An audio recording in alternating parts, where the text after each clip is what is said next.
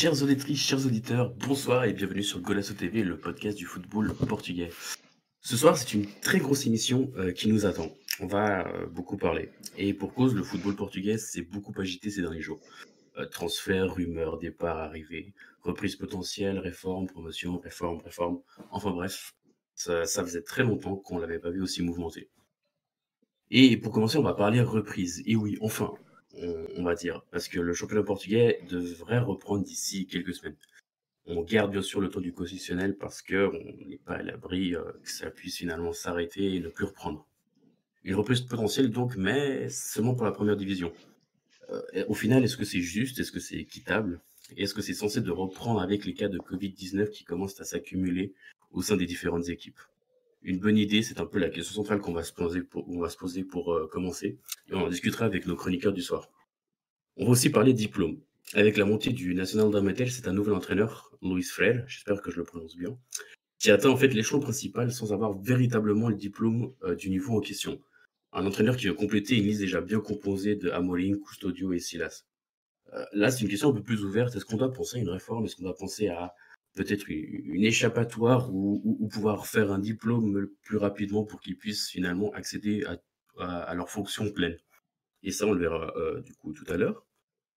Euh, la télé sera aussi un sujet de ce soir, et plus précisément les droits télé au Portugal. Monopolisés par les trois grands depuis plusieurs années maintenant, la nouvelle réforme des droits TV devrait normalement se centraliser pour plus d'équité d'ici 2027. Est-ce que c'est trop tard C'était un peu notre, euh, notre, notre question euh, qu'on se posait. C'est une question sur laquelle on va discuter avec les chroniqueurs et faire un peu un état des lieux général. Et enfin, une, une autre réforme, encore une, oui. Euh, vous l'avez compris, ce sera beaucoup question de, de, ce sera beaucoup question de réforme ce soir, mais elle est un peu plus joyeuse celle-ci, puisque le modèle compétitif de la troisième et quatrième division portugais a été repensé, remodelé pour les saisons à venir. On verra donc avec nos chroniqueurs comment cela va s'articuler et se composer. Mais avant euh, de vous parler de cette composition, on va prendre juste le temps quand même, comme, il est coutume, pour faire un tour de table des chroniqueurs qui composent cette émission. Et avec nous ce soir, on a Pedro. Pedro, comment tu vas? Salut Marquis, salut à tout le monde. Bah écoute, moi ça va. Euh, début de déconfinement. J'ai pas encore repris, mais euh, mais ça va bientôt, ça va bientôt se faire. Mais non, tout va bien. Et on a une autre personne qui, qui, qui vit un bon début de déconfinement, c'est Mathieu. Mathieu, comment tu vas? Salut Marquis, euh, salut à tous nos auditeurs. Ça me fait très plaisir d'être avec vous ce soir, puisqu'il y a pas eu d'émission en direct la semaine dernière. Donc on est, on est, ça fait deux semaines, donc très très heureux d'être avec vous pour cette émission qui va risque d'être très riche, comme tu l'as évoqué euh, dans ton introduction. Et euh, notre, notre présentateur devenu chroniqueur, Alex, comment tu vas? ça va, ça va et toi, la reprise demain, donc euh, en fait non, ça va pas du coup. Donc, euh, donc voilà. ça va et toi? Bah écoutez les gars, ça va. Ouais, si on m'a posé la question, je vous ai pas répondu, mais bah écoutez, ça va. La Suisse, on est déconfiné aussi aujourd'hui, mais on est déjà un peu déconfiné euh, il y a une semaine. Donc, euh, Vous n'avez jamais, vous avez Ouais, jamais comme été quoi. confiné quoi. Ouais, c'est ça, quoi.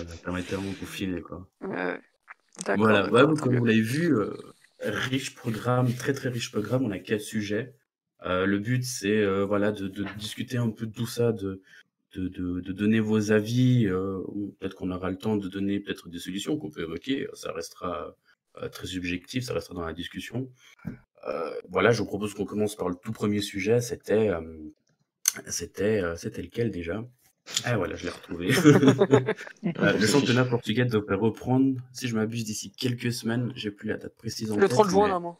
Euh, 30 30 juin, 30 mai. 30 mai, 30 30 mai, mai, 30 30 mai. mai, ouais. 30 mai, ouais. 30 mai, du coup, d'ici euh, bah, d'ici deux, deux semaines, en fait, deux, trois semaines. Mhm. C'est ça, c'est ça. Euh, mais malgré tout, il y a beaucoup de, de nouveaux cas qui commencent à apparaître. Euh, donc, on a vu notamment avec Moralizé, avec euh, plus récemment Famalicao. Euh, la question centrale, c'est euh, est-ce que c'est une bonne idée pour toi, par exemple, Pedro? Qu'est-ce que tu en penses?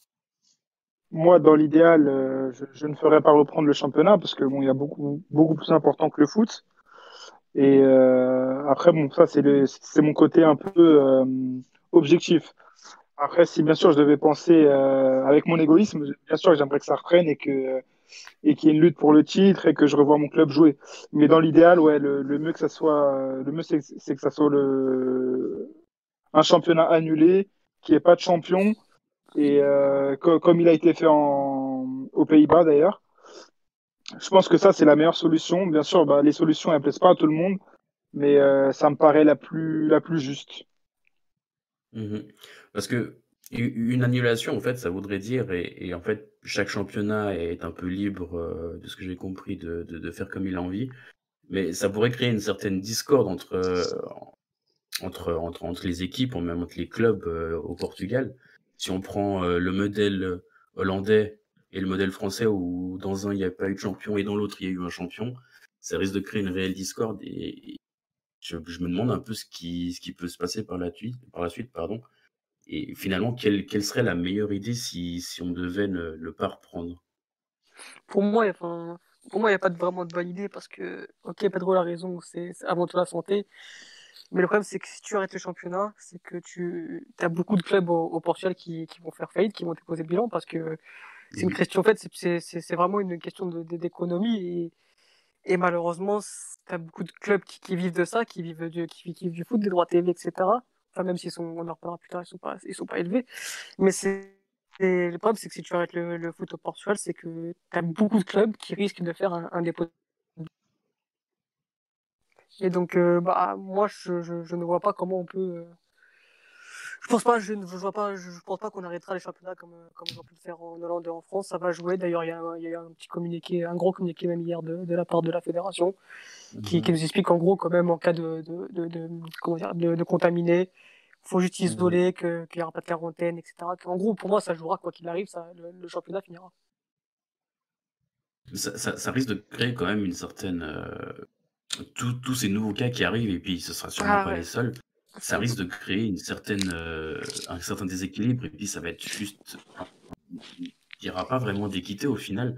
Euh, je sais pas ce que tu en penses, Mathieu, mais imagine par exemple d'un coup, bah, on a 5, 5 cas du côté de Benfica, 5 titulaires, et puis c'est le dernier match contre Sporting, c'est totalement déséquilibré au final. Oui, mais c'est ce que c'est comme, comme disait Alex par rapport au communiqué euh, de la fédération en lien avec la direction euh, de, de la santé au, au Portugal, c'est que c'est que les règles elles ont été faites euh, très très facilement comme quoi bah, voilà s'il y a un cas de Covid bah, le joueur ne joue pas. Sauf que mmh. sauf que sauf que ce qui est logique Ce qui est logique oui, mais ce qui a été fait en, réalité pour que mmh. pourquoi absolument qu'on joue comme, comme, comme l'a dit Alex parce mmh. que et par rapport au club qu'il a évoqué, il faut surtout dire que c'est c'est qu'on pense surtout aux petits clubs, parce que c'est vrai que, comme, on le verra tout à l'heure avec les, droits télé, il y a quand même une énorme disparité euh, budgétaire euh, et financière entre nos clubs au Portugal, et ça on le sait, mais euh, elle est aussi surtout pour certains des trois grands qui n'ont pas, qui pas exactement la même situation financière, mais qui ne sont pas dans des situations financières pérennes, et notamment le FC Porto, qui est un club qui est l'un peut-être des trois grands qui a le plus poussé pour qu'on puisse reprendre le championnat parce qu'on mmh. parle quand même donc de, parce que donc les, les, diffuseurs ont fait le geste de tout de même payer le mois de mars alors que tous les matchs du mois de mars n'ont pas eu lieu. Euh, par contre, ils nous ont décidé de ne pas payer les mois d'avril et les mois de, et les mois de mai, puisqu'il n'y aura pas de match. Euh, on parle donc de deux mois sur les dix mois de compétition officielle du, championnat, et donc on parle donc à peu près d'un cinquième des droits télé d'une saison. Euh, tous les clubs, bien, sûr que les droits télé, c'est la, principale ressource, et encore plus au Portugal, parce que, surtout pour les petits par exemple, parce qu'on ne va pas dire que c'est la billetterie qui fait vivre les clubs au Portugal, qui fait vivre Tondel, Morelia, hein, c'est pas, pas ça, c'est les droits télé. Donc bien sûr que ces clubs-là seront, seront touchés, mais les grands clubs comme Porto seront aussi extrêmement touchés par le manque de 1 cinquième des droits télé qui représente entre 8 et 10 millions d'euros euh, 8 et 10 millions d'euros sur l'année. Euh, quand on connaît l'état actuel par exemple, par exemple de, Porto, quand on parle d'énormément de rumeurs de transfert de joueurs parce qu'il faut euh, éponger les dettes, perdre en plus des droits télé, perdre, perdre, en plus ces, droits télé là, c'est quelque chose de quasiment impossible actuellement vis-à-vis de l'état financier euh, d'un club comme le FC Porto. Donc, donc tout a été fait pour que le championnat se joue. Après, oui, comme tu l'as dit, euh, ce sont les joueurs les premiers concernés. On a eu la réaction de Danilo Pereira hier, qui est en plus un joueur du FC Porto. Mhm.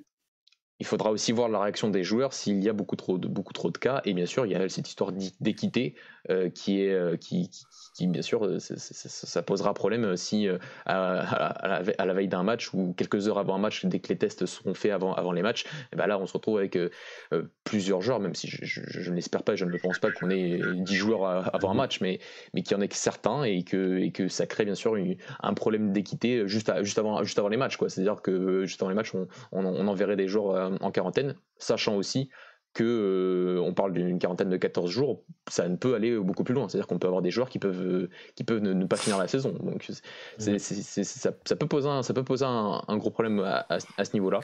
Et, et, voilà sur, sur, sur ce que, sur ce que j'ai à dire sur, cette première partie. Mais il y a un truc que, que je comprends pas trop, c'est que Porto a poussé justement pour, pour reprendre le championnat. Je pense que Benfica aussi. Mais euh, comme par hasard, en fait, c'est des joueurs de Porto qui réagissent et, euh, et c'est pas et ça va pas forcément dans ce sens-là. Et euh, il y, a quelques minutes, je crois que Pinto Costa a fait une déclaration en disant que ce qui devait être fait, c'est c'est ce qui se c'est ce qui se faisait en France. Donc arrêter le championnat et le premier est champion. Donc ça c'est il, a parlé ouais il a il a parlé il y a très peu de temps là. Donc mhm. Euh, donc voilà, en fait, c'est un peu des contradictions que, que j'arrive pas trop à comprendre. Après, il y a, ce cas-là aussi, Pedro, que la première place est directement qualificative pour la Ligue des Champions. Et que si Porto est est, nommé champion, Porto ira directement avec des champions. Ce qui, l'un des gros problèmes de, du FC Porto cette saison en termes financiers, c'est la non-qualification avec des champions.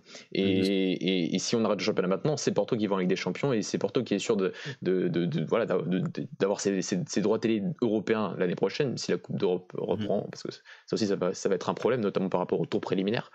Euh, et, donc voilà, c'est Porto champion. Porto ira en Ligue des Champions. Porto recevra à la fois ses droits télé et à la fois ses primes de compétition qui sont plutôt élevées pour ce club, comme, pour un club comme Porto qui a, à part cette année, mais sur les années précédentes, avait enchaîné beaucoup de, qualifications en, Ligue des Champions consécutives et, ça, et, maintenant les, primes sont, liées par rapport à, l'ancienneté dans cette compétition.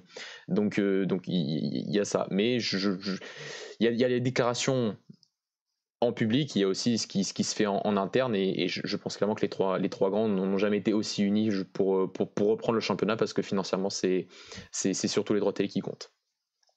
Mmh et c'est surtout qu'on va rentrer dans une, dans une, dans une, euh, dans une routine, et en fait, on va, on va vivre et, jouer au jour le jour. Parce que mmh finalement, on sera pas à l'abri, on sera pas à l'abri que d'un coup, bah, un Danilo, euh, un Marega, euh, pour ne citer que un Alex Telles, bah, euh, tout d'un coup, bah, se retrouvent les trois avec euh, le coronavirus et puis tu, tu dois jouer trois, quatre matchs sans eux. Et, et, rien que de penser, par exemple, à la gestion déjà financière des clubs, mais ensuite sportive, ça va être, je pense que mentalement, ça va être rude. Je sais pas ce que vous en pensez. Bah ouais, je pense que c'est vrai que c'est la préparation pour les matchs va, va être compliquée parce qu'au final, tu vas préparer un match, mais tu ne sauras même pas euh, contre qui tu vas jouer réellement parce qu'à tout moment, il y a une mhm. équipe qui peut. C'est tout moment une équipe qui peut te chambouler et, et, tu vas te retrouver avec des joueurs. Euh, enfin, tu vas analyser une équipe et le lendemain, ce sera pas du tout le même joueur. Donc, mhm. euh, donc c'est vrai que c'est compliqué, mais, c'est mais, mais je pense que les, les clubs portugais vont devoir s'adapter. Les entraîneurs aussi, c'est des entraîneurs intelligents, donc ils vont devoir s'adapter. Et voilà, après, c'est la même question est-ce qu'on aurait dû arrêter ou pas? Ça aurait fait des débats aussi. Donc, quand on en France, par exemple, il y, a eu, énormément de débats sur le fait d'arrêter le championnat. T'en as beaucoup qui se sont plaints qu'ils ont arrêté trop tôt. T'as des, des, des, supporters comme les supporters lyonnais qui sont, qui sont pas d'accord parce qu'au final, bah, ils se retrouvent, euh, ils se retrouvent non européens.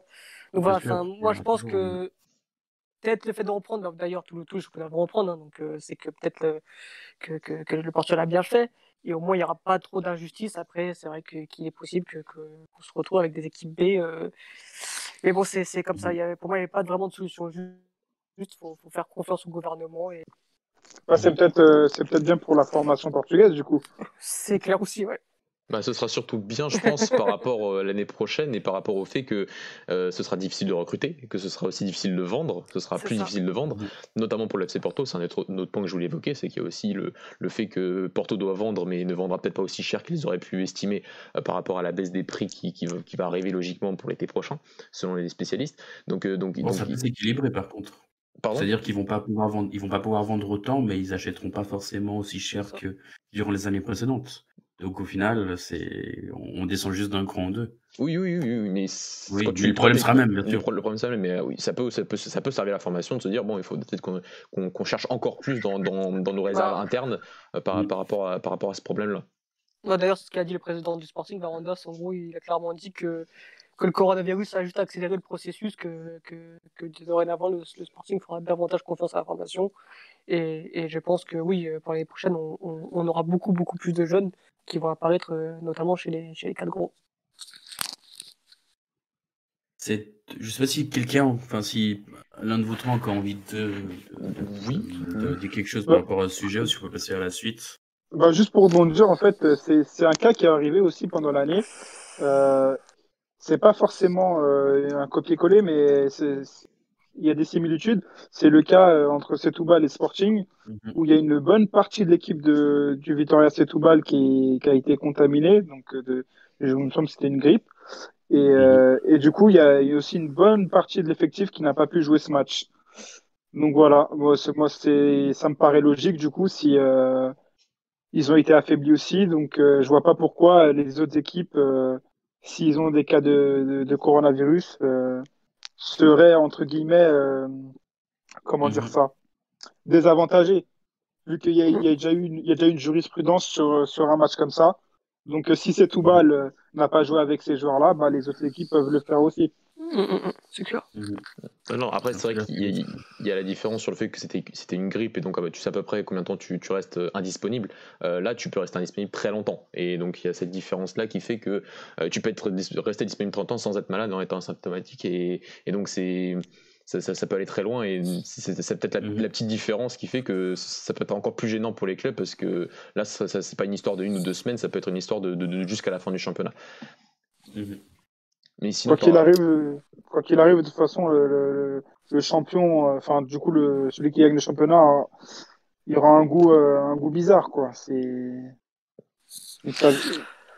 Oui, oui, non. Enfin, ouais, ouais, oui, forcément, c'est pas comme d'habitude. Mais après, est-ce que vraiment tu craches sur un, sur un titre? Je, je, que non, bien sûr que non. je- Voilà, je pense que les supporters sont contents. Et j'ai même peur que même en cas de victoire, il y a des grands regroupements. Et, et voilà, donc euh, je pense que oui, ça aura une saveur particulière, car, euh, car forcément, c'est- une saison particulière. Mais je, Mhm. je pense que le titre sera fêté comme tous les autres. hein.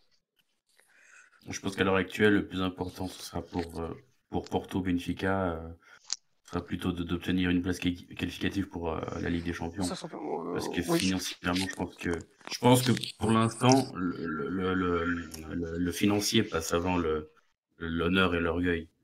Parce qu'une Ah, je sais certaine pas. manière, T'imagines, tu- très sincèrement, C'est une lutte entre deux, deux, deux clubs et deux rivalités. Et je pense que le fait d'avoir un palmarès, un titre en plus dans, dans, dans le, Bien dans sûr. le- comment dire, dans, dans, dans l'armoire à, à retourner, c'est, non négligeable. Ça, Bien sûr, ça, mais- ça, ça, c'est ce qu'ils vont te dire, bien évidemment, mais la raison première pour moi, et j'en suis quasi, quasiment convaincu, c'est vraiment le fait qu'il faut absolument que ces matchs soient diffusés. Il faut même pas que les matchs ils Ah soient oui, oui, beaux, qu'ils sûr. soient, qu'ils Ah soient, oui. qu'ils soient, il faut même pas qu'il y, ait- qu'il y ait besoin de toute l'équipe type, il faut qu'ils soient diffusés pendant, pendant, les, les dix derniers matchs doivent être diffusés, c'est tout. Donc euh, c'est c'est cette question. Après, bien sûr que le discours, ce sera pas, euh, on a fait ça que pour le dentelle et on a fait ça parce qu'on on doit se battre jusqu'à la fin pour être champion ce qui est, qui est aussi un élément à prendre en compte, hein, mais qui pour moi est, est bien inférieur euh, à l'élément financier actuellement, euh, puisque c'est un élément dont on parle depuis le début du confinement par rapport à l'état des, des clubs, pas seulement des clubs portugais, mais aussi des clubs, des clubs en Europe. Mhm. Mais sinon, j'avais juste une petite chose à, à Ouais, rajouter. Euh, Marc, euh, sur, sur, sur, parce que ce qui est bien aussi, c'est qu'on va avoir donc, les cas des, des pays qui ont arrêté le championnat tout de suite, euh, comme, euh, comme la France, comme les, pays, comme, comme les Pays-Bas. On va aussi avoir les cas des, clubs, des, des pays qui vont essayer de reprendre. Donc on, on aura, on, pourra, on pourra réellement dire dans quelques mois qui aura pris la, la meilleure des décisions. Euh, c'est vrai qu'au Portugal, par rapport au cas qu'on a actuellement, euh, bah, on est à deux semaines du début, soi-disant, de la reprise du championnat, mais on, est encore dans, dans, l'expectative par rapport, à, par rapport au début du championnat, par rapport au cas qu'on a découvert sur ces, sur ces deux derniers jours. Donc euh, on est à deux semaines, le championnat est, encore, censé encore durer entre, je crois, huit, huit semaines. Donc euh, c'est vrai que, comme l'a dit Alex tout à l'heure, on va avoir une incertitude euh, à chaque match et, et même si on reprend à partir du, 30 du, week-end du 30 mai, on n'est absolument pas sûr que ça, que ça aille jusqu'à la fin, que ce soit pour des que ce soit par rapport au, championnat ou par rapport même à l'état général du, pays si, euh, si, si, si, si l'épidémie reprend euh, fort fortement. Donc, euh, donc on verra. On, on, aura les deux cas et je pense qu'on verra dans, dans deux trois mois qui, qui aura pris bien évidemment la, la, la meilleure des, des décisions. Et un dernier point par rapport aussi à la deuxième division qui a été arrêtée. Et donc c'est un autre point qui me fait dire que ça a été surtout euh, un, un- un argument financier pour que la première division reprenne absolument. Euh, et que pour moi, je, je- je- je- je le dis aujourd'hui, c'est même si ça fait une bonne semaine qu'on le sait, que, que- que c'est tout à fait anormal que, que la deuxième division n'est pas reprise. Mhm. Puisque c'est une division professionnelle, que c'est une division qui a été euh, qui est régie par la ligue, qu'on verra tout à l'heure qui ne sert à rien, mais qui est régi par la Ligue et qui, donc a sacrifié un championnat professionnel entièrement pour pouvoir euh, maximiser ses ressources sur, sur la première division et maximiser ses ressources pour que les matchs euh, des, mm, des grands clubs aient, lieu. Euh, voilà, plus la mascarade de la Réunion à, trois, trois, trois clubs, d'ailleurs même pas les trois premiers actuellement au championnat, faut le dire. mais voilà, c'est ça, plus le président de la Ligue en retrait sur, sur les fameuses photos et tout. C'est j'ai vu pas mal de commentaires sur euh, comme quoi le football portugais était uni dans cette, euh, dans cette, euh, dans cette épidémie, dans, dans, ce, dans, le cas qui, nous, qui arrive avec le championnat. Le football portugais est ultra divisé. Ce n'est pas parce que les trois se sont réunis autour d'une table que le football portugais est uni. Il est divisé. Le, le football portugais, ce n'est pas que trois clubs. Et le fait qu'il n'en ait que trois, plus le fait que la D2 ne reprenne pas, ça montre bien toutes les divisions qu'il y actuellement au sein du football professionnel portugais. Mmh je propose qu'on passe sur le sujet suivant, histoire qu'on puisse quand même avoir un, peu un temps équitable. mais, on est bien là. non, mais, je, pense qu'on y reviendra de toute manière au, fur et à mesure euh, des autres sujets. Mais donc voilà, ce, cette, saison n'est pas n'a pas encore repris, elle n'est pas encore finie, mais on parle déjà de la, saison suivante, notamment avec les, les, deux derniers clubs qui sont qui sont montés, donc à savoir Nacional de Madrid et puis euh, Et, et, la petite anecdote, c'est qu'on a un, un, entraîneur que vous, vous connaissez euh, sûrement déjà, donc Louis Frère, un, tout jeune entraîneur. 34 ans. voilà, 34 ans. Qui, qui, qui, va du coup entraîner en, première division et à l'image de Custodio, Amori et Silas, euh, qui va le faire sans avoir le diplôme euh, adéquat, sans avoir le, le, niveau requis au final en fait.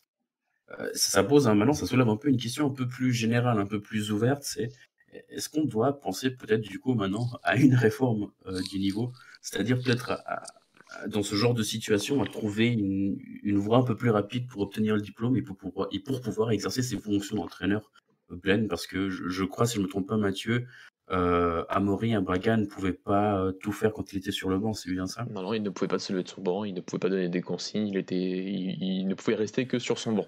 Et il a pris des amendes, enfin des petites amendes, il en a pris une très très grosse. Pire qu'une amende, il a pris une, condamnation sportive quand il était au Casapi euh, l'année dernière. Et, à Braga, il a pris de, nombreuses amendes pour s'être relevé euh, par, rapport au, par rapport au match, mais c'est des amendes mineures, si on peut dire ça comme ça. Mhm. Donc c'est des situations qui, du coup, vont être amenées à se, se, renouveler un peu la saison prochaine, si saison prochaine il y a. Donc notamment avec euh, avec National Damader, avec Amorion Sporting, Custodio et puis euh, et puis euh, éventuellement Silas. Mais euh, qu'est-ce qu'on qu'est-ce qu'on pourrait faire pour pour empêcher un peu ces ces amendes et puis pour pouvoir finalement confier à ces entraîneurs le le plein pouvoir? Ben, Par exemple, toi, toi qui coach Alex justement. Qu'est-ce que qu'est-ce que t'en penses? Pas vraiment. coach, c'est un gros mot. Entre autres. Faut rendre à César ce qui est à César. Ouais, ouais, ouais. Mais euh, non, pour moi, bah, si, si, à partir du moment où tu, où tu, comment dire, où tu atteins la première division, je pense que, que ton diplôme doit être directement validé. Ça, ça évite d'être là, d'être, de, de, de, distribuer des amendes bêtes et méchantes qui ne servent à rien. Donc, euh, donc voilà, après, euh, reformer, je sais pas, car c'est, car c'est compliqué de, de, tout, de tout bouleverser, mais pour moi, oui, si, si, si à partir du moment où tu, où tu atteins des divisions professionnelles, donc même la deuxième division, bah, mhm. donne le diplôme, voilà, enfin, euh, n'abuse pas, et c'est que, c'est que tu, as, tu es déjà assez compétent pour, euh, si tu es déjà arrivé à ce niveau-là, c'est que tu es assez compétent pour, pour avoir un diplôme, quoi. Et ça prouve juste que, bah, en fait, bah, que, que la pratique est largement plus intéressante que, que la théorie, que, et qu'avoir 20 000 diplômes, parfois, ne, ne servent pas à grand chose. Mmh Mais finalement, ça, ça, tu, ça pourrait, euh, d'une certaine manière, euh, créer une sorte de conflit avec tous ceux qui ont dû euh, passer étape par étape, échelon après échelon, pour pouvoir obtenir finalement le, le, le Saint Graal, si on peut l'appeler comme ça, d'entraîneur pour, pour, pour, entraîner au plus haut niveau. Ça, ça risque pas de, de, créer une tension, de se dire, ah, moi j'ai dû passer tant d'années à, à, entraîner, à, à étudier, à, passer des, des, des, tests, des examens, puis au final, il suffisait d'attendre, euh, d'avoir une opportunité d'entraîner une première équipe qui, qui, évolue justement en première division pour avoir un diplôme. Est-ce que finalement le, le, le, passage en première division, euh, comment dire, euh, j'ai oublié. Ouais, l'obtention du diplôme, en gros, euh, directement, si tu passes en. Ouais, signifie que tu es entraîneur. Bah, le problème, c'est qu'on a le cas en France. Euh, c'est en fait, il n'y aura jamais de, vraiment de, de réponse aussi là-dessus parce que en France, euh, malheureusement, un parcours comme, euh, enfin, si j'allais dire comme Louis Fram un petit peu, mais en France, si c'est carrément, c'est dur, voilà, c'est plus dur. Mais en France, si tu si tu as pas les 5 diplômes, tu as 5, 5 diplômes à passer, plus euh, les certificats de formation, enfin, tu en as limite 6 du coup. Si tu n'as pas ces mmh. diplômes, tu peux pas devenir entraîneur de football. Carrément, c'est impossible de faire comme, comme a fait bah, Amoline ou Coustudio, encore, encore moins. Donc, euh, c'est, je pense que c'est compliqué de répondre à cette question-là parce que ça va dans les deux sens. Tu as, ceux qui, oui, qui feront des diplômes qui diront bon bah écoute c'est pas normal qu'un un mec qui, qui, qui, qui n'a rien fait qui n'a rien prouvé euh, soit même soit même à la, à la même qualification que nous pardon et de l'autre côté bah je pense que qu'il faut rendre aussi il faut donner la chance aux, aux, gens talentueux tout simplement et, et, et que l'obtention des diplômes pour moi n'est pas forcément un gage de, de compétences euh, donc voilà si. tu veux. parce que euh, c'est cette idée de, de diplôme, enfin de, de parler de diplôme, c'est bien sûr parce que Louis Freire, euh, qui est un entraîneur qu'on suit depuis, depuis quelques temps avec Alex, euh, arrive en première division et donc on, on, est très heureux pour lui. Mais c'est vrai que sur les différentes interviews qu'il a fait ces dernières semaines, bah, il a évoqué qu'il n'avait pas les diplômes, enfin qu'il n'avait pas les diplômes comment dire les, diplômes UFA donc UFA pour lui il lui manque l'UFAB et l'UFAC euh, non l'UFAC et l'UFA Pro Coach les deux derniers euh, et, et, le truc c'est qu'il c'est pas le seul témoignage c'est un des témoignages qui dit que pour lui euh, quand il a pu les passer au moment où il, aurait dû les passer et eh ben le, le, le, le, cours ne s'est pas ouvert généralement c'est des cours qui se font en fin de saison pour que les entraîneurs puissent passer leur diplôme enfin mmh. qui passent leurs cours leurs heures puis passer, passer leur diplôme que pour lui au moment où il, où il était dans son cursus euh, logique euh, l'année où il devait passer bah, il a pas euh, donc je crois que c'était l'année dernière ou l'année d'avant il a pas pu il a pas pu passer les diplômes puisque puisque c'était déjà rempli parce que il y a aussi ce problème de, des places limitées dans, dans les cours de, de, la fédération. Donc tu as, eu son as eu son témoignage. Il y a eu le témoignage aussi de, de Victor Severino à notre notre notre interview qui, qui, qui, disait qu'aujourd'hui je pense qu'il pensait qu'aujourd'hui il fallait des, des diplômes pour les formateurs et pour les entraîneurs et qu'il fallait différencier les deux, que c'était pas assez bien adapté puisque euh, puisque donc voilà il fallait, il, y a, des diplômes qui, en fait c'est des diplômes qui regroupent qui regroupent tous les diplômes de l'UEFA euh, et qui donc qui sont pas assez spécifiques pour les entraîneurs de la formation et pour les entraîneurs euh, et pour les entraîneurs qui veulent évoluer au, niveau professionnel et que pour lui comme, comme il nous l'avait dit c'est c'est carrément deux métiers différents. Tu peux faire les deux dans, dans, dans, ta carrière mais il faut mais par rapport au diplôme il faudrait il faudrait différencier les deux choses eu d'autres témoignages notamment celui de Camp l'actuel entraîneur adjoint de Paulo Fonseca qui lui n'a pas pu lui aussi dans le même cas que Luche Freyel, c'est-à-dire qu'il lui manque les deux derniers degrés de diplôme euh, parce qu'il n'a jamais pu les passer puisqu'il est à l'étranger depuis 2016 avec le Shakhtar Donetsk notamment, donc il est mhm. depuis 4 ans, que les championnats à l'étranger, donc euh, au Shakhtar reprenait euh, quasiment au mois de, mois de, mois de juillet, donc lui il n'avait jamais eu le temps de les passer, donc et donc il, lui par contre critiquait le fait que c'était pas assez flexible et qu'il n'y avait pas assez de plateformes et qu'aujourd'hui bah, maintenant on arrive à faire plein de choses par, par internet notamment grâce au confinement. Donc on a toutes ces nouvelles technologies de, nouvelles technologies d'information et donc de, notamment euh, par, par, vidéoconférence et que donc on peut inventer les choses pour, pour, faire pour, pouvoir euh, élargir le, élargir euh, l'accès au passage des diplômes, lui disait aussi que par rapport à l'UFA, euh, l'UFAB, que c'était trop au niveau de la formation, que lui était actuellement, quand il les a passés, il était en train de l'UFC Porto avec Paulo Fonseca et qu'on lui apprenait euh, des trucs d'éducateur de, de, de, U11 et de U12, euh, voire même moins. Donc il y avait, il y avait parfois un peu d'incohérence par rapport à ça. Donc c'est pas juste, enfin Hum, je pense qu'aucun de nous n'a encore passé les diplômes, surtout au Portugal. Donc c'est pas une question de, critique, c'est juste une question de. On a quand même les témoignages d'entraîneurs, de, vrais entraîneurs, d'entraîneurs compétents qui ont démontré leurs compétences, que ce soit en première division, deuxième division, euh, voire même plus avec notamment nos camps chez euh, avec, avec et, la, Roma. Donc euh, c'est juste se dire, bah, s'il y a autant de témoignages qui sont à peu près un peu négatifs, euh, bah, c'est qu'il y a quand même quelque chose à faire et que s'il y a aussi autant d'entraîneurs, donc si là c'était le premier avec Bénin, il y a, il y a maintenant 3, 3 ans, euh, si maintenant on va avoir 4, 5 entraîneurs qui n'ont pas eu le temps de passer leur diplôme et qui sont de plus en plus jeunes, et bah, c'est peut-être aussi parce qu'il faut réformer, qu'il faut, qu'il faut, hum, qu'il faut faire en sorte, bah, peut-être que maintenant les entraîneurs, et que ce soit les entraîneurs ou les anciens joueurs, ont envie d'être, entraîneurs plus tôt encore qu'à l'époque, euh, notamment au Portugal, et donc il faut peut-être être un peu plus, pas flexible, mais trouver euh, une autre une, voilà, une, formation qui soit plus, plus adaptée mmh. euh, aujourd'hui à la problématique que sont que nous avons des entraîneurs qui sont, qui sont plus jeunes et qui, donc, qui sont peut-être de plus en plus nombreux et qui sont encore de plus, plus jeunes. Et donc il faut, il, faut faire en sorte que ce genre de problème n'y arrive pas parce que s'il y a autant d'entraîneurs, il n'y en a pas qu'un maintenant, il y en, a, il y en aura peut-être 4-5 l'année prochaine. Et donc il faut absolument faire, faire quelque chose pour, pour résoudre ce problème parce que mmh. des entraîneurs qui ne peuvent pas se lever sur l'avant, c'est un peu risible. Bah, surtout qu'au Portugal, ils sont de plus en plus jeunes à s'intéresser à, à, ce métier-là. Enfin, par exemple, si on prend donc l'exemple de Louis Frère, dès, dès 24 ans, il a commencé à s'intéresser à tout ce qui est tactique. Et c'est carrément lui, c'est une anecdote assez marrante, c'est carrément lui qui, qui, est parti démarcher au MAFL, donc mhm. entraîneur euh, donc, dont il a été entraîneur euh, quelques années, euh, les années suivantes. Et à 24 ans, c'est lui qui est parti voir la structure du, du, club et leur a demandé d'être de, d'être analyste et gratuitement. Quoi. Donc c'est qu'il risque d'avoir de plus en plus de cas comme ça au Portugal. Et si au final, euh, mhm. si, au final si tu peux pas te réaliser ton métier pleinement, car tu n'as pas tous les diplômes, c'est, je pense que c'est, du gâchis, c'est, si tu crois de n'importe quoi surtout. Et pourquoi pas, euh, pourquoi pas créer justement une équivalence au bout de euh, tant de matchs en ligue professionnelle ou, ou un truc comme ça? Oui, c'est aussi un des problèmes. C'est par exemple pour Couchetod, le problème c'est que euh, pour pour la pour euh, la NTF, donc l'association nationale des entraîneurs portugais qui délivre ses diplômes, euh, par exemple pour pour Couchetod, deux années d'adjoint en, deuxième division, ça n'a pas autant de valeur que être entraîneur chez les U15 ou les U17 il faut aller pour qu'il passe le, deuxième degré de diplôme, lui, il fallait absolument qu'il ait une année minimum pour entraîner, ce qu'il n'a pas pu faire en juillet dernier. Euh, donc c'est, il y a aussi ce problème de, l'expérience, parce qu'il faut aussi parfois de l'expérience pour passer le diplôme. Il faut avoir passé deux années, trois années en tant qu'entraîneur ou en tant qu'entraîneur adjoint. Généralement, c'est en tant qu'entraîneur, notamment dans le cas de Couchetod. Et euh, euh, et ensuite, tu peux passer les diplômes. Sauf que, sauf que être entraîneur adjoint en deuxième division, pour moi, à mon humble avis, euh, euh, c'est aussi tout aussi enrichissant professionnellement que d'être entraîneur en U17 ou en U15. Donc, et en plus, c'est pas encore, et comme on l'a dit tout à l'heure, c'est pas les mêmes métiers, euh, presque. Lui-même l'a accordé dans de nombreuses interviews depuis, depuis le début du confinement. Donc, donc oui, il y a aussi ce problème-là de, l'expérience et donc nombre de matchs et nombre de, de, temps entraîné et en tant qu'entraîneur adjoint. Et, et ça, c'est aussi une problématique qu'il faut, qu'il faut, qu'il faut résoudre parce que c'est pas, pas extrêmement cohérent. Est-ce que vous avez encore quelque chose que vous avez envie de rajouter pour euh, Non, moi c'est bon pour moi. C'est ok pour moi. Euh, pour les diplômes d'entraîneur, euh, non, je pense qu'on a tout dit.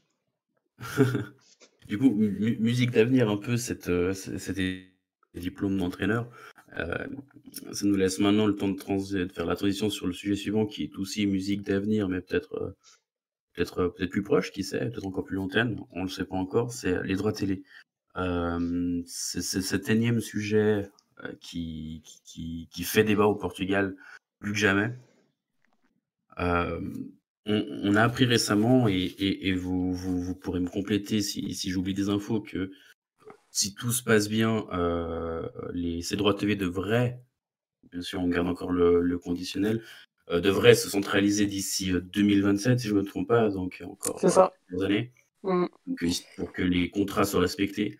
Euh, la question qu'on se pose, c'est que quand on compare aux autres pays qui, qui ont déjà centralisé cette droit TV, est-ce que à nouveau euh, on, on, on, a fait euh, Est-ce est que c'est trop tard? Est-ce qu'on a, encore manqué le coche pour le coup?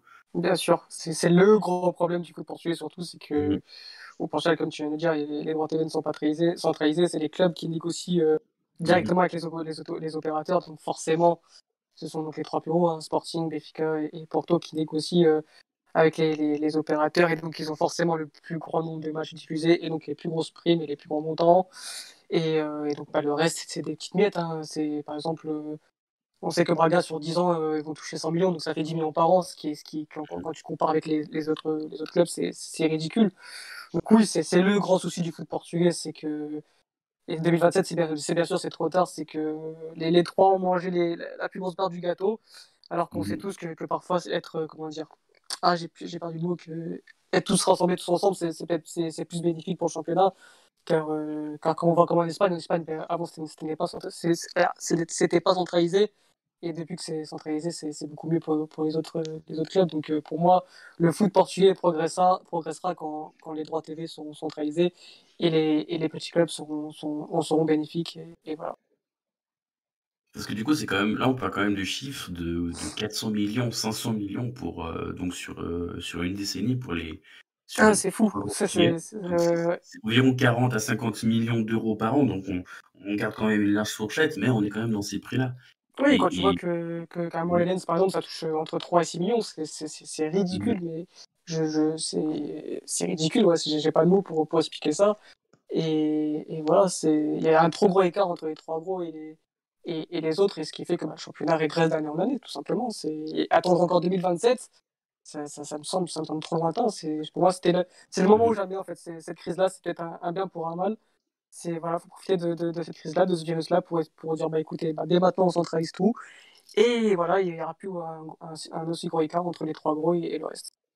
Mmh et, et, par exemple, donc là, c'est une question qui, qui, qui, va pour les trois. Si vous avez la réponse, centraliser ces droits TV au pays, c'est fournir à chaque club une, une part égale. Donc Porto gagnerait autant que.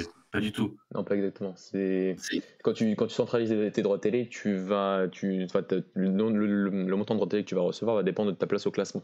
C'est-à-dire que cette année, par exemple, si le Sporting finit euh, quatrième, si le championnat finit, finit jusqu'à sa fin et que, Benfica finit, et que Braga finit troisième, bah, le Sporting va quand même recevoir plus d'argent que que, que, Braga, alors que Braga finit une place devant.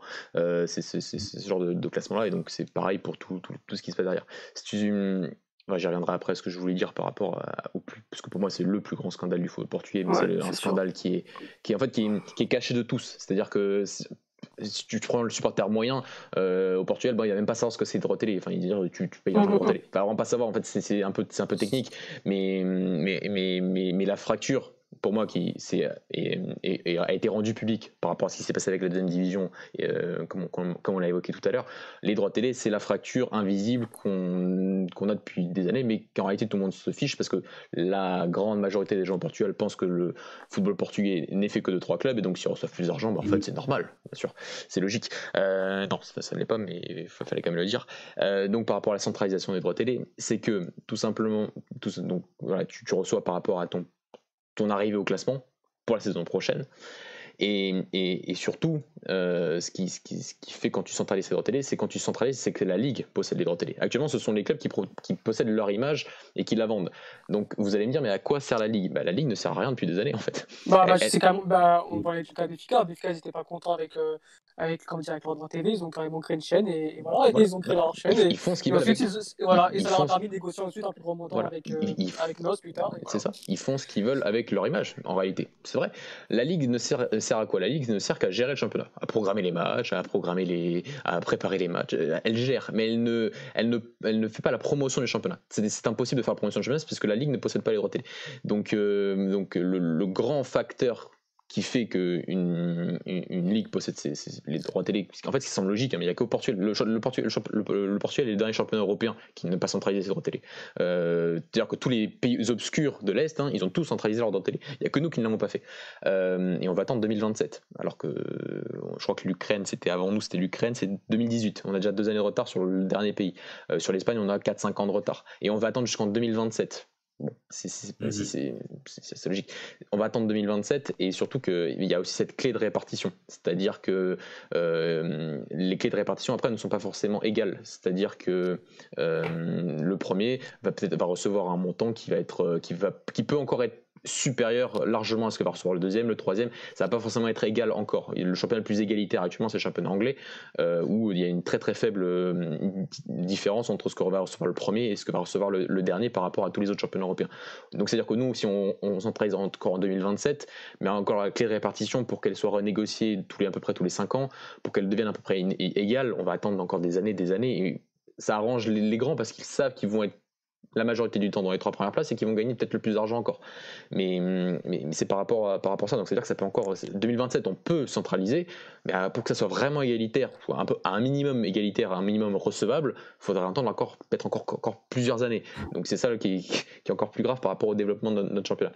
Et par rapport à la Ligue, si elle ne possède pas les droits télé, c'est-à-dire qu'elle ne peut pas les vendre à l'étranger. C'est-à-dire que ce sont les clubs qui doivent vendre leurs droits télé directement à l'étranger. Mais un, club ne peut pas avoir le, n'est, pas, n'est pas fait pour ça. Par exemple, les RMC Sport, qui a, qui a les droits télé du championnat portugais en France, a directement acheté les droits télé des clubs, des grands clubs. Euh, RMC Sport en France ne passe absolument pas les matchs de Praga, ne passe pas les matchs de, de de Rio ne passe que les matchs des trois grands, parce qu'ils n'achètent mm. individuellement les matchs des, trois grands. Et, le problème de ne pas posséder ces droits télé, c'est qu'on ne peut pas les, les promouvoir à l'étranger. Ce qui pourrait rapporter un peu d'argent. Mm je dis pas que ça va rapporter des, sommes astronomiques euh, par rapport aux autres championnats, grands championnats européens, mais ça peut rapporter de l'argent. Le problème, c'est que comme ce n'est pas centralisé, la Ligue ne peut pas promouvoir parce qu'elle ne peut pas promouvoir quelque chose qu'elle n'a pas, tout simplement. Et, c'est ça le, grand, le grand problème aussi, c'est que bien sûr, donc ça crée des inégalités qui sont, qui sont de plus en plus visibles, parce qu'en plus, il y, a des très très grands entraîneurs qui en ont parlé, notamment José Mourinho, euh, à la dernière conférence de la NTF l'année dernière, par rapport à l'évolution de notre championnat, euh, que ça passe par les droits télé. Donc il y a des gens qui connaissent un peu le football qui disent que ça passe que par ça, mais on est toujours euh, sourd, les instances sont toujours sourdes par rapport à ça. et ensuite, il y a ce fait de pouvoir les, les vendre à l'étranger collectivement pour pouvoir apporter aussi un peu plus d'argent, pas des fortunes comme j'ai dit, mais rapporter un minimum qui puisse tout simplement faire euh, progresser les clubs. Et ce n'est pas utopique quand je dis que l'augmentation euh, importante d'un montant de droits télé, c'est que par exemple Braga a considérablement augmenté son montant de droits télé en 2016 lorsque ça a été négocié pour la plupart des, pour la plupart des clubs. Mm. Ces fameux contrats à 500 millions d'euros sur 10 ans qui ont bien été gonflés. 500 millions d'euros sur 10 ans, ça fait 50 millions d'euros sur chaque année, mais ça a été gonflé pour la communication des, des, trois grands notamment. Euh, et pour Braga, Braga a passé donc d'un contrat de 3,3 millions d'euros par an à 10 millions d'euros en 2016. Quand on voit les résultats de Braga depuis 2017 et sa progression, on se dit que ce n'est pas un hasard. C'est-à-dire qu'il y a aussi ce facteur que Braga peut investir, à des meilleurs joueurs, conserve ses joueurs plus longtemps, prolonge ses joueurs, négocie des contrats professionnels pour ses meilleurs jeunes, euh, peut investir dans des nouveaux centres, dans, un centre de formation, dans des infrastructures comme elles ont été mm. dévoilées il y a deux semaines. C'est ça les droits télé. une augmente quand on te donne plus d'argent, tu l'investis et tu progresses. Braga, bah, c'est ça. C'est surtout que l'union fait la force. c'est le mot que je, voulais utiliser tout à l'heure, c'est que bah, l'union fait la force. Si demain le championnat portugais est diffusé partout et qui donc ça permet une meilleure visibilité, donc ça permet aussi de garder tes meilleurs joueurs, tu gardes tes meilleurs joueurs, tu as plus de, enfin, plus de recettes, donc tu gardes tes meilleurs joueurs, tu peux les prolonger, tu peux acheter de nouveaux joueurs, enfin c'est oui, sur le court terme, c'est vrai que c'est, c'est, c'est, chiant pour les trois clubs parce qu'ils vont perdre de l'argent, mais sur le long terme, le fait de, de, de, de tous s'unir en même temps, ça permet d'augmenter la compétitivité et, d'être ensuite beaucoup plus visible et donc de, faire des meilleures performances, notamment en Europe. Mais là, je, Moi, je totalement. Moi, je me, je me, rappelle, il y a, je pense, un ou deux ans, c'était aux Pays-Bas et Feyenoord, euh, PSV et l'Ajax, euh, voilà, ils ont donné, euh, Jeep, enfin, le, ils les, ont prix, les primes de compétition. Comme ça, on peut oublier, voilà. je pense. C'est ah, oui. Non, non, euh, c'était directement leur, leur droit TV, en fait. Ils ont reversé 10% de leur droit TV à tout le monde du championnat. C'est ça. Oui, mais on, est dans une conception. c'est, simplement, c'est parce que au Portugal, on est forcément. Si, si, on met autant de temps à, centraliser nos droits télé, et qu'on, parce que 2027, c'est la date que, que, notamment nous a donné le secrétaire d'État au sport au Portugal, pour, pour, nous dire, mais attention, on peut rien faire parce que les contrats ont été signés sur 10 ans. Déjà, qui signe des contrats sur 10 ans? Bah, C'est nous qui signons les contrats sur 10 ans pour être sûr pendant 10 ans de recevoir des montants plutôt confortables euh, parce qu'on veut, on, veut s'assurer de, de, notre, petit, notre petite part du gâteau, tout simplement. Donc, c'est une conception, bien évidemment, purement égoïste de la part des, de la part des, des instances et surtout les trois grands, puisque que les trois grands contrôlent à peu près les instances euh, au niveau de l'influence euh, politique. Euh, donc, donc, voilà, oui, c'est une conception purement, purement égoïste euh, et qui, qui n'est pas prêt de s'arrêter, puisqu'en 2027, on va attendre sagement euh, la fin des, contrats pour dire après, ah, maintenant on va peut-être un petit peu renégocier. Donc, donc voilà, c'est la conception qu'on a au Portugal et qui n'est pas étonnante, comme, puisqu'on côtoie notre championnat depuis des années maintenant et, quotidiennement. Et aussi, il y a un autre problème, c'est qu'il y a aussi ce problème du fait de, de baisser les droits télé. C'est-à-dire que on va, si on a une centralisation des droits télé et qu'on a une clé de répartition, même si elle ne sera pas forcément très égalitaire au début, euh, le premier perdra de l'argent. Donc forcément, Benfica Porto perdront de l'argent euh, à partir de la centralisation. C'est aussi quelque chose de. Le problème, c'est qu'on s'est habitué à ça pendant des années et que maintenant, quand il faudra vraiment perdre de l'argent, on le fera, ça, posera des difficultés. Euh, et c'est quelque chose de, généralement pas bon quand on baisse, quand on baisse les, quand on baisse les droits télé. Euh, ça va, on va augmenter les droits télé de plein d'autres clubs, mais ça va aussi baisser les droits télé des principaux clubs, même sûrement de Braga qui gagne quand même 10 millions d'euros par an.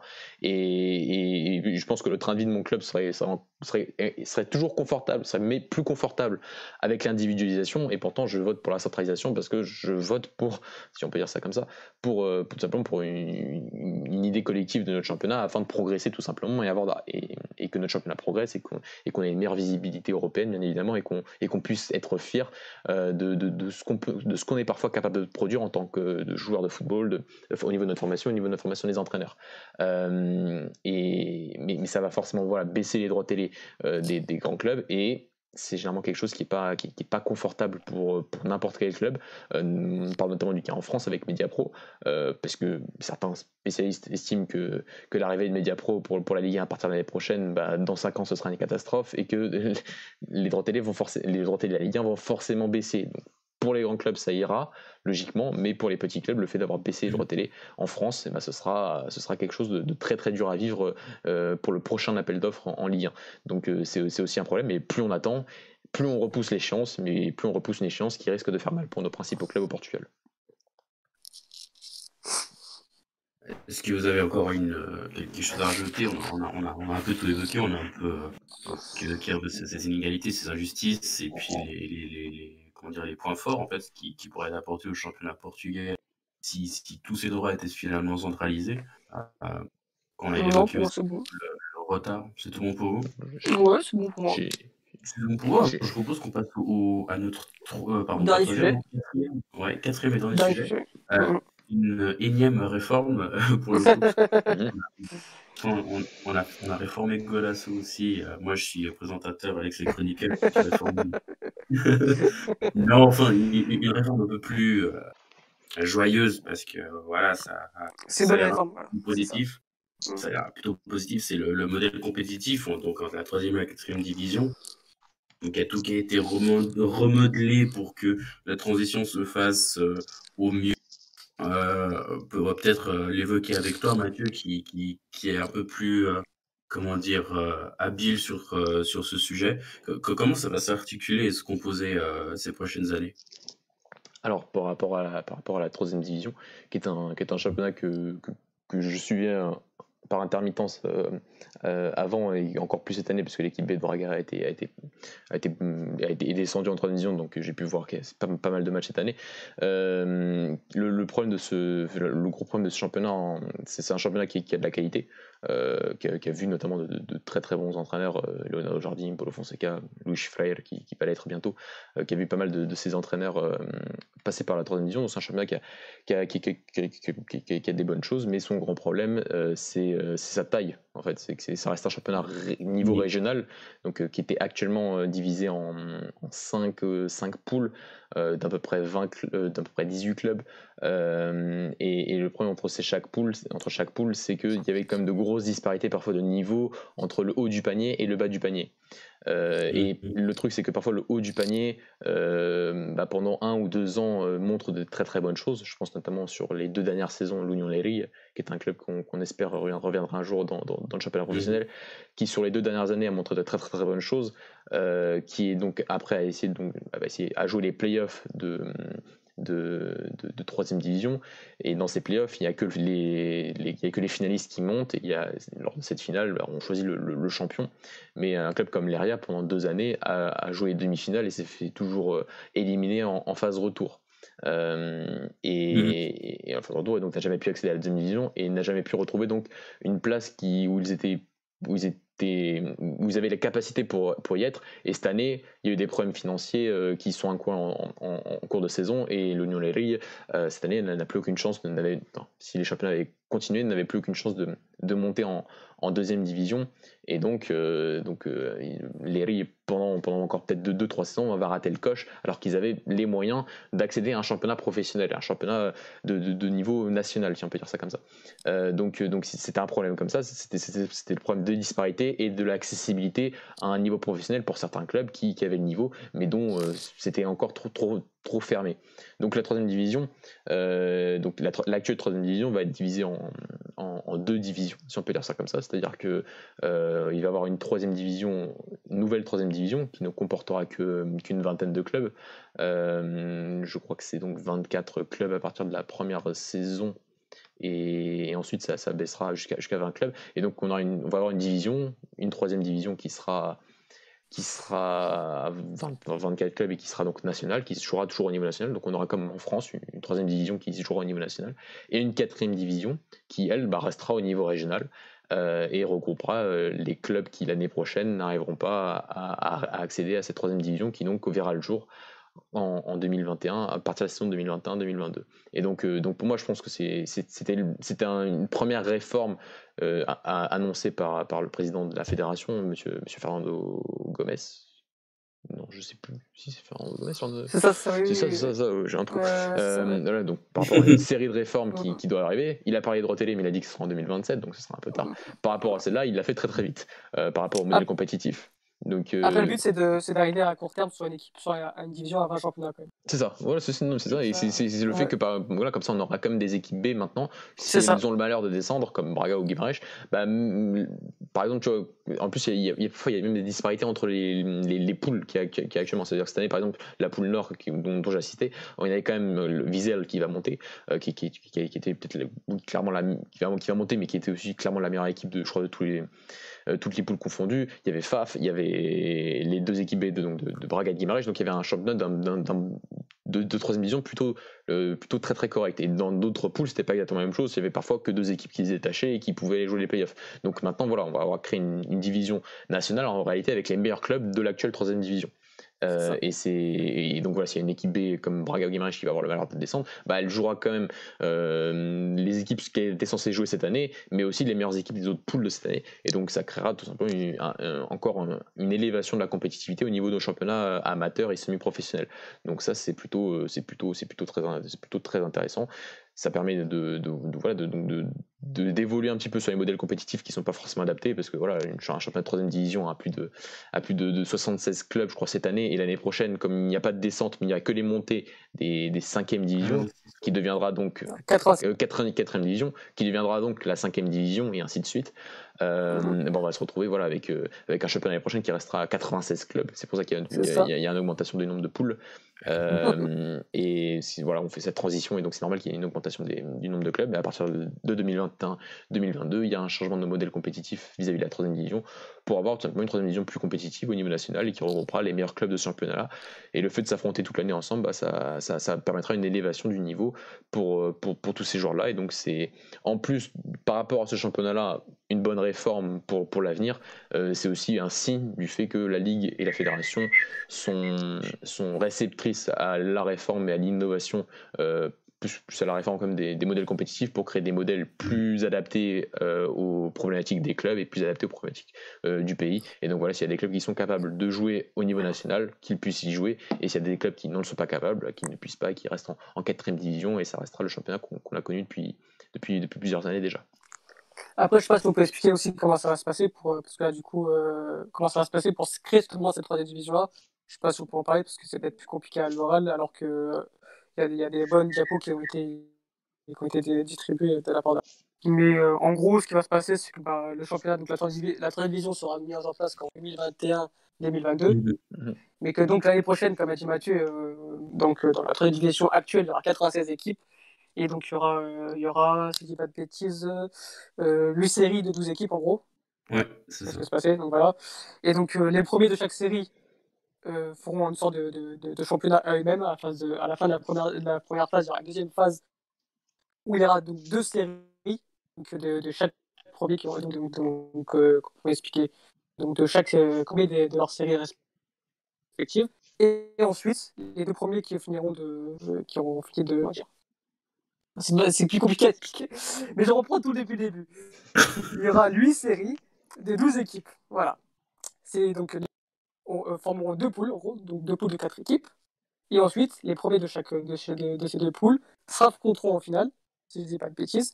Et la, et la, vainqueur de cette finale montera donc en, euh, en euh, troisième division. C'est ça, Mathieu C'était un modèle qui était déjà utilisé, il me semble, il y a 3-4 ans déjà. C'est ça. À peu près, voilà, où il y avait une première, un premier championnat, un deuxième championnat, euh, de poules différentes. Et le vainqueur de, ces, de, ces, de, ces, de cette deuxième phase, en gros, euh, bah, a été monté et joué une finale entre eux pour pouvoir, pour pouvoir accéder à la, à la, deuxième division.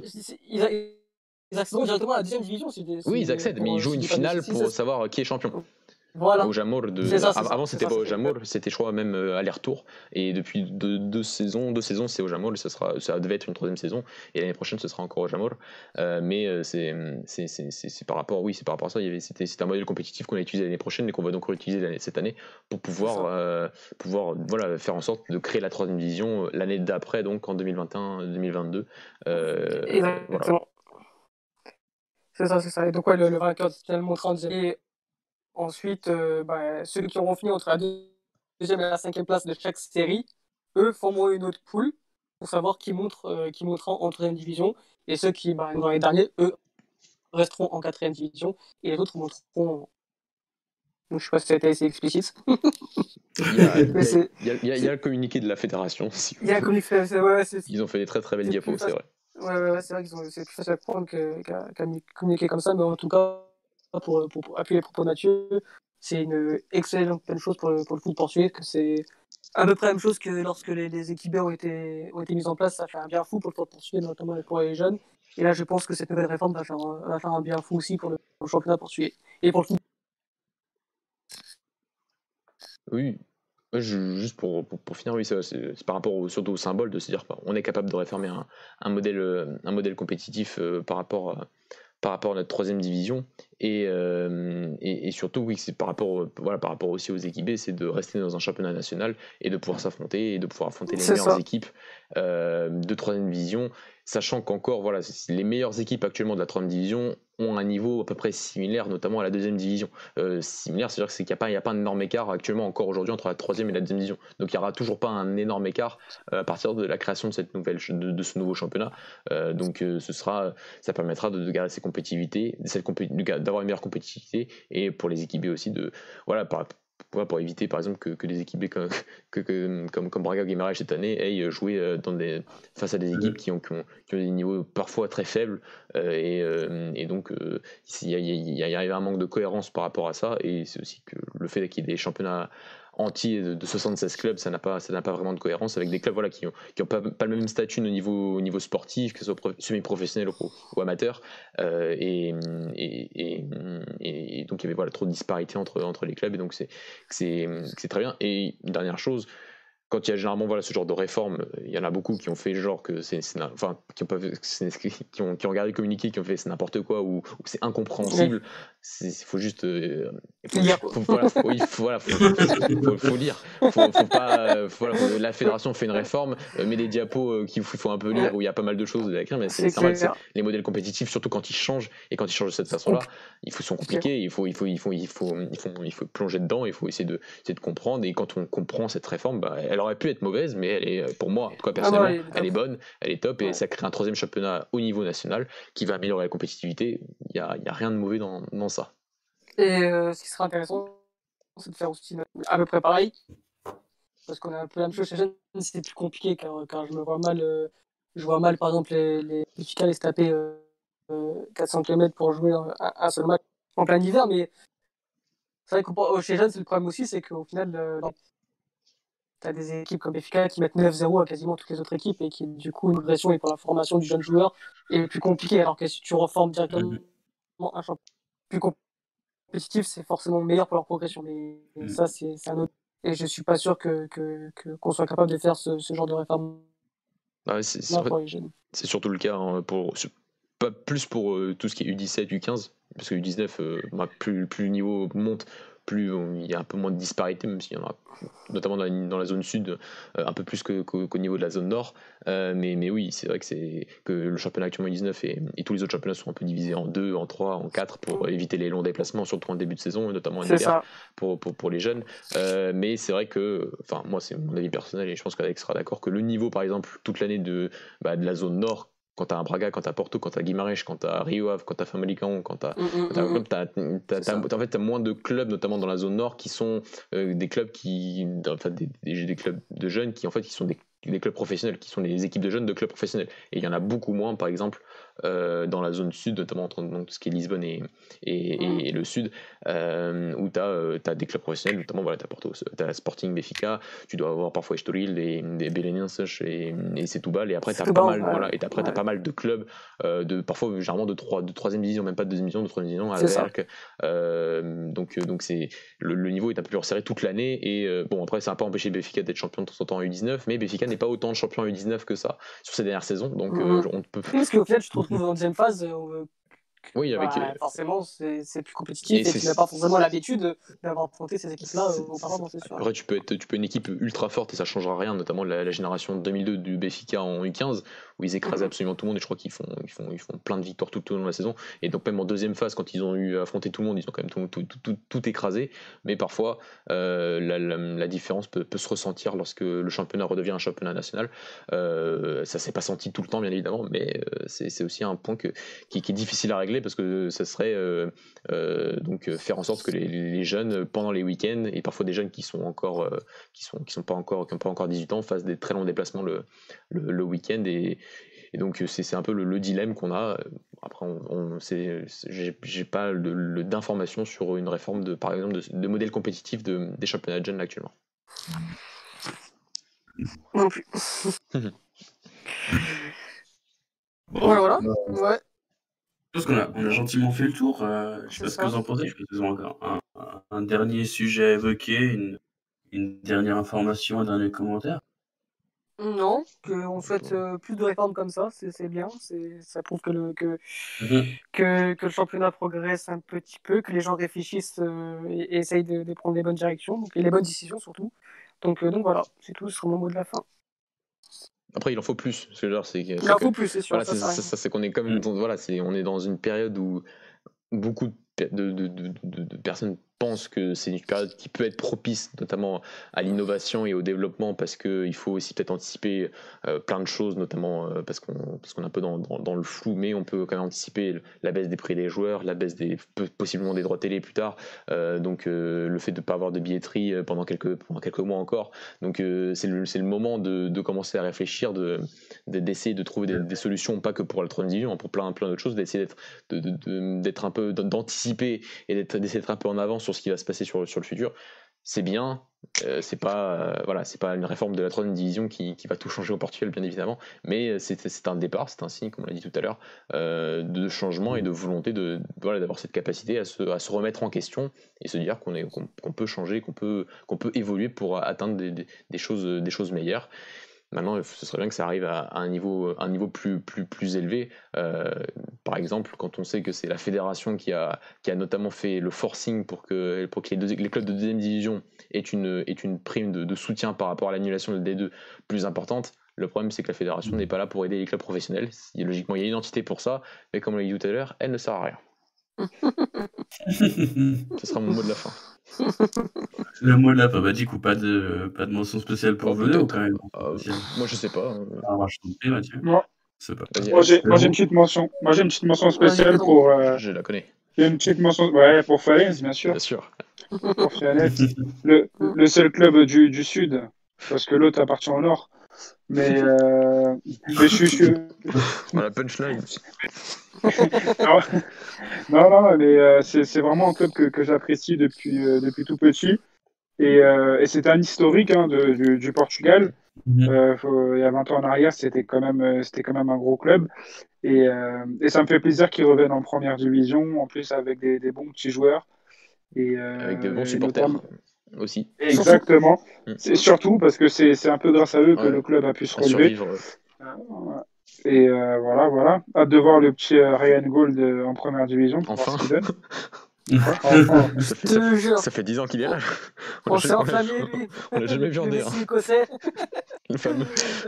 non, non, mais... écossais, ouais. surtout sur, sur, sur, le Fariens, qui est entraîné par donc, Serge Vira, euh, qui est un entraîneur qui est, qui est, un peu différent, enfin qui est un peu différent, qu'on n'a pas beaucoup parlé parce que c'est pas c'est pas un entraîneur qui, qui, qui joue à la, comme comme Louis Frère, comme Vasco Seable euh, du côté de Mafle cette saison en D2. C'était un, un, football un peu plus pragmatique, mais aussi un football très efficace et, et très intelligent. Et c'est l'entraîneur qui a notamment fait monter Famalicão la saison dernière et qui se fait virer à je crois 5-6 journées de la fin pour avoir enchaîné euh, trois matchs nuls. Et, et, donc au final, c'est pas lui qui a, vécu la, montée du, du Famalicão l'année dernière, c'était Carlos Pinto qui a été viré juste après.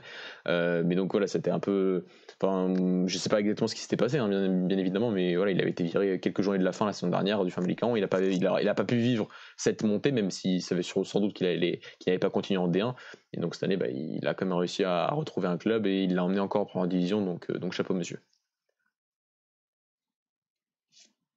Alex, une, euh, une mention spéciale? Non, non, je suis trop déprimé pour faire des mentions spéciales. Et il reprend le temps qu'est-ce que tu veux Je reprends demain, là, me réveille à 8h, euh, même pas, cette année, il va piquer. Mais bon, c'est comme ça. Faut, faut, il faut reprendre une vie normale. mais non, mais sinon, bah, non, bon, spécial, bah, voilà, c'est, on a malgré tout hâte de, de, revoir du foot. Et ça commence bah, dès la semaine prochaine avec la reprise de la Bundesliga. Donc, euh, donc voilà, hein. c'est ce week-end. Ouais, c'est ce week-end. Ouais, c'est ce week-end. Donc euh, ça va faire du bien et on espère que bah il y aura pas trop de joueurs contaminés, que que tous les championnats pourront aller euh, au bout, euh, au bout quoi, tout simplement. On espère des buts de Gonzalo Paciencia et de André Silva alors. ouais, c'est ça. voilà, voilà, pour moi. Les gars, merci beaucoup, merci beaucoup pour, pour votre présence, pour, euh, pour vos commentaires, vos, avis et puis, et puis tout ce qui s'ensuit. Euh, bah, que, dire de plus? On a fait une très belle émission. C'était même pas c'est même pas si bon que ça. Il y a beaucoup de sujets, de très gros sujets. Euh, moi aussi, pour moi, le temps de vous remercier à vous, les auditeurs et auditrices, bien sûr, euh, de nous avoir écoutés ou si vous nous écoutez plus tard, euh, merci aussi euh, de nous suivre un peu partout, comme d'habitude. Euh, vous pouvez retrouver nos anciennes vidéos et notamment les deux parties euh, avec l'entretien de David Arcelorino, qui est, je pense, un de nos plus gros mhm. projets depuis, euh, depuis, depuis, qu'on a, depuis que Golas existe. Ça va bientôt faire un an d'ailleurs. Bientôt, Ça va bientôt faire un an. Mhm. Et puis, puis d'ici là, je vous dis à, très vite pour une émission spéciale, un peu de cast enregistré, ou alors en tout cas à la semaine prochaine pour, pour, pour l'émission 43. Ciao, bonne soirée. Ciao, ciao. Ciao. Ciao.